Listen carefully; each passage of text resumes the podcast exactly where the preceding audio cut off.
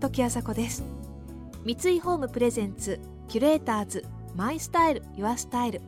この番組はミュージシャンデザイナー作家俳優職人などなど異なるフィールドを舞台に活躍する2人がランデブーします。情報があふれる今確かな審美眼を持つキュレーターたちが上質な暮らしに合うアイディアや生き方をシェアしてくれます。今朝のキュレーターズは分子生物学者の福岡伸一さんと理論物理学博士でソムリエの杉山飛鳥さん。今日は杉山さんの専門分野でもあるワインにフォーカスしていきます。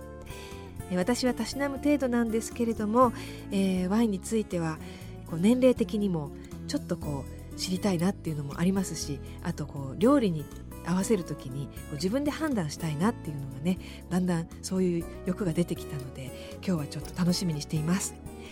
えさてえ実は杉山さんは進学予備校の数学講師としてえ東大進学クラスを担当することもあるという受験のプロでもいらっしゃいますえそんな杉山さんがえワインソムリエの試験対策を教えればレッスン受講者のなんと90%が合格したということです。えー、誰よりも分かりやすくお話ししてくれる杉山さんが今朝は秋にぴったりなワインの世界に誘ってくれます。三井ホームプレゼンツキュレーターズマイスタイルユアスタイル。この番組はオーダーメイドの喜び三井ホームの提供でお送りします。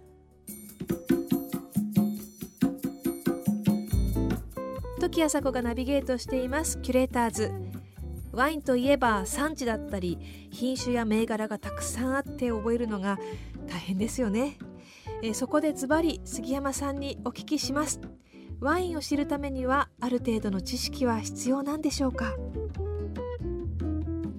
もちろんあの、まあ、全く知識がいらないかって私はちょっとそれはやっぱり知識があった方が楽しめる部分っていうのはあるなって実は思ってるんですよ。で例えばお寿司屋さん行った時にこうマグロを出されて大間産のマグロですって言われるとちょっとテンション上がるじゃないですか、ね、そういうのというので大間ですね。あの青森のはい、下北半島の先のあの大間の方だったりとかやっぱりここのこれが美味しいからとか意外に日本人の方って食の産地みたいなの結構特に日本の食の産地っていうのは皆さんご存知で、うん、富山のホタルイカとか、これがどこあ今旬だねみたいなのとかはよくね分かってらっしゃるんですけど。そう。旬っていうのはあの上旬下旬中旬って10日っていう意味じゃないですか。で、うん、食の旬があるっていうことは10日ごとに美味しいものが時間の関数として日本の四季の中で次々移り変わっていくっていうことですよね。それを逃さずに日本人はあこれが旬ですっていうふうに追いかけてきたわけだからすごくやっぱりその本当はワインに相性がいい民族なんだよね。そうなんですよね ワインも飲み頃っていうのがすごくあるのであいつ飲めばいいとかそういうのもやっぱ知識がないと、まあ、旬と一緒ですよねいつ楽しむか。うん、やっぱりそのあんまりその知識が多いと美味しくなくなっちゃうと思われがちですけれどもむしろその美味しいものを見つけ出す上でね人生やっぱり限られてるから時間が。あのあんまり食べる量も飲む量も限られてますよね。できるだけ美味しいものを美味しい瞬間に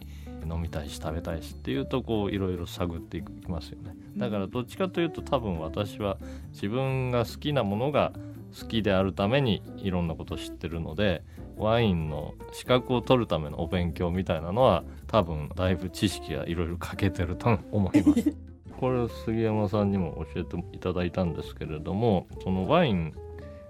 があの好きだっていうのは実は自分がね好きなね銘柄があるってことなんですよ。それはあのブドウの品種として、ね、ね、それを決めるとねそれを軸にねいろんなことが勉強できるわけ。白のワインだったらまあ私はあのシャルドネっていうのが好きなんですよ、うん、で赤だったらピノ・ノワールっていうのが好きなんですよ。でそれワインの品種っていうかブドウの種類ですよね。それを軸にそしたら、えー、どこの社がどう美味しいかとか、うん、だからあんま浮気せずにですね自分が決めた決めたら一回そこをとことん言ってみると。そうそうそうするとねいろんなことが分かってきて また応用にですね。応応用も効くんでえ何かそういうね自分の勉強っていうかね自分に合った勉強法っていうか好きな研究法ですね。研究法でそれあのなんかパスタが好きとかねお寿司が好きとかと同じだよね。でね。どのお寿司屋さんのこの季節だったら好きだとここうんかそうそうそう。そういうとこもありますし。ええそうそう。それって本来あの日本人が好きなあの楽しみ方ですよね。そうそうそう。うん。そう本当お寿司屋さんに結構あそこは開かずのシャリだよとか、うん。あそこの小肌の締め方がとかそうそうそう、まあねいろいろそういうあそこは仕事がしてあるとかさご飯の温度がさどうだとかさいろいろうんちく言ってる人はいっぱいいるので。そう。なんでそそれれと一緒ですね。キュレーター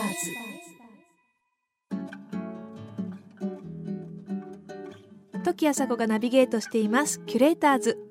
今朝は分子生物学者の福岡伸一さんと理論物理学博士でソムリエの杉山飛鳥さんとのお話をお届けしています。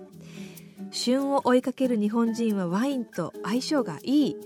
という、えーこれは誰にでもワインがわかる素質があるということですかね、えーそれだけでなんだかワインがぐっと身近に感じてきました。それではもう少し踏み込んでえー杉山先生福岡さんの好きなブドウの品種でもあるシャルドネについて詳しく教えてください。まあシャルドネってブルゴーニュが原産なんですけど、うんまあフランスのブルゴーニュ地方ですね。シャルドネ教えてください あの5分でわかるシャルドネちょっと5分長いんじゃないですか？じゃあ2分でわかるええシャルドネ。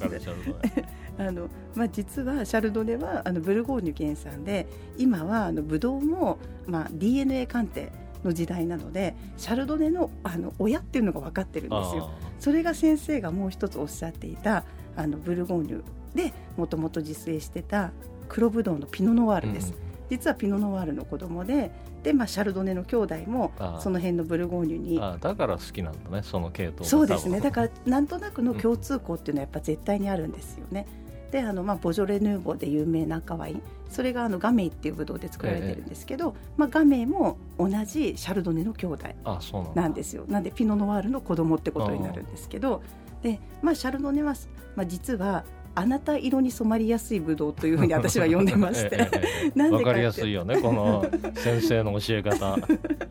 あの、まあ、基本的に私は白ブドウを男性に黒ブドウを女性に例えてお話しすることが多いですけど、まあ、あなた色に染まりやすいっていうのはどういうことかっていうとシャルドネは世界中で栽培しやすいブドウ品種なんですね。あだからそれぞれの土地そにれぞれの土地で根付いていってそれぞれの土地の土壌の、まあ、土壌とか気候とか、まあ、そういうのを含めてテロワールっていう言い方をするんですけどテロワールをよく反映し、うん。かつあの作り手さんの作り方もよく反映させるブドウ品種なんですよ。なね。なんであの樽で熟成させたら樽の香りというのがこう綺麗に出やすい品種でもあって、うんうん。まあ、例えばあのアメリカだとまあカリフォルニア州のナパバレーが、はい。まあ、一番シャルドネでもアメリカの中で有名ですけど、まあ、カリフォルニアだとアメリカンオークダルを使うので、ちょっと樽の甘めの香りっていうのがシャルドネに出ますし、うんブルゴーニュの、えー樽だと、まあ、フレンチオークダルなんですけどそうすると樽の甘めの香りというより香ばしさの香りというのが出やすいのでこう育ててくれた人の、えーこうん。うなんていうんですか？ニュアンスというのがこう反映されやすいって意味であなた色に染まりやすいシャルドネ男子というふうに 適応能力も高い世界中で栽培され、なんでシャルドネの味比べっていうのは、まあ、例えば本当世界中なんで、まあ、アメリカだけじゃなくってニューワールドだと、まあ、アルゼンチンとかチリでも栽培されていますし、うんうんうん。オーストラリアニュージーランドでも、まあ、もう本当どこの国でも栽培されているシャルドネ、えそういう意味でこの1個の品種の中でいろんな国を試していく面白さみたいなの。ね。なるほど。シャルドネはあなた色に染まりやすいブドウ。これはいいパンチラインですね。もう覚えました、えーそしてそれぞれの土地の土壌とか気候とかそういうのを含めてテロワールという表現をするということも知識として、え身につきましたよ。あとは実際にその樽の香りとか自分の五感で確かめれば完璧かもしれないですね。えー、早速今夜テーブルにあなた色に染まりやすいブドウをいかがでしょうか？シャルドネと合うお料理は何ですか？お寿司。例えば、ええ、まあ、タルタルしたっていう言い方私よくするんですけど、え、タルがあんまり効いているシャルドネだと正直あのお寿司だとやっぱ生魚なのでね、うん、ちょっと魚の生臭さを助長させる場合もあるんですよね。なんでそういう意味だともしもすごい樽の効いたシャルドネだと日本の食べ物だととんかつとか合いますね。もうニューワールドのシャルドネととんかつ塩でいただくとかちょっとレモン絞ってとか最高に美味しいですし。でも逆にあの あのブルゴーニュ地方の中でも一番北にあるシャブリ地区、うんうん、まあ、シャブリのシャルドネはもともとが石灰質土壌でその土壌の中に貝殻とか、うん、まあ、いっぱいゴロゴロ入ってるのでこうミネラル豊富でちょっと塩味も強いシャルドネなのでまあ、昔からフランス人の方はやっぱり生牡蠣に合わせられたりとか、うん、あのミネラルと合わせて、あのエビとか甲殻類とかとも非常に合いますね。マリにしたやつとか。まあ、私ニューヨークと東京と往復する生活をしててニューヨークはすごくこう日本食ブームなんですよ今。で牡蠣を食べさせるオイスターバーがあるんですけど、はい、その牡蠣のねあのまた品種がいろいろあるんですけどそれ全部日本の名前がついてるんです。熊本とか、えー、とこの前はねうまみっていう牡蠣の品種とあとね渋渋みっていう あのローマ字っていうか英語で書いてあるんです、はい、それ食べてみたら確かにうまみだなみたいな。これ渋みだな。それに合わせるワインとしてやっぱりあのシャルドネがね、うん、一番いいかなって思ってていつもまた牡蠣安いんですよ。ニューヨークのそのオイスターバーで食べると。あのタイムセールみたいなのがあって 1個1ドルみたいな時もあるの。へえ、それお得ですね。お得で、ね、だからかなり食べちゃってますね、はい、キュレーターズ時あさこがナビゲートしてきました。三井ホームプレゼンツ。キュレーターズマイスタイルユアスタイル。今朝のキュレーターズは分子生物学者の福岡伸一さんと理論物理学博士でソムリエの杉山飛鳥さんでした、えー、最初は自分の好きな味とか品種を一つ知ることで、えどんどん知識が深まっていくっていうねお話ありましたけれども。だから一度その膨大な知識に立ち向かう前に自分は何が好きなのかとか何をこう基本として考えていきたいのかっていうその軸を知ってその軸からピボットターンをどんどん大きくしていくようにどんどんどんどんその深い世界に入っていくっていうことですね。なんか知識の深め方ということに対するヒントをいただいた今朝でした。さてえー、そんな分かりやすくて興味が湧く杉山さんのお話でしたが杉山さんはリトルモアから受験のプロに教わるソムリエ試験対策講座という書籍を発表されていらっしゃいます。これは、えー、毎年ソムリエ試験に向けて最新情報だけではなく、えー、合格の鍵となる年ごとに変わる数値や精度を正確に把握できる数少ないテキストということです。えー、過去5年間の出題傾向を徹底分析してその中でも最低限ここだけはという学習ポイントが各章に掲載されています。ソムリエに興味があるという方にはぴったりな一冊ですよ。来週もお二人が登場します。学びの秋が深まっていきますね、えー、大人になってから勉強することのメリットや喜びを伺っていきます。それでは時あさこでした。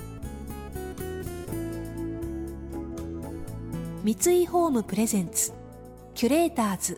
マイスタイルユアスタイルこの番組はオーダーメイドの喜び三井ホームの提供でお送りしました。